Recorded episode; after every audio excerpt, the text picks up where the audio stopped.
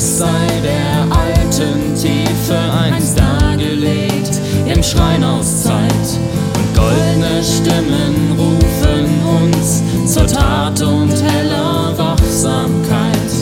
Was den Weg nach unten schreitet, verkümmert gar in kargem Schein.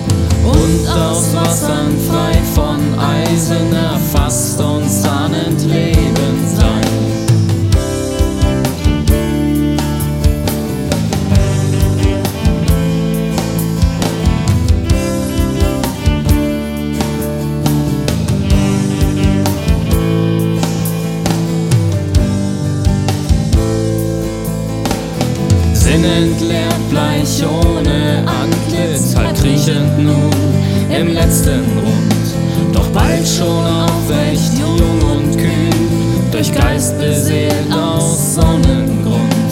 Als Kinder ewiger Schöpferkraft, folgt nach dem Schwan in hohem Stand. Und zum Throne fester Reinheit steigt gleißend hoch der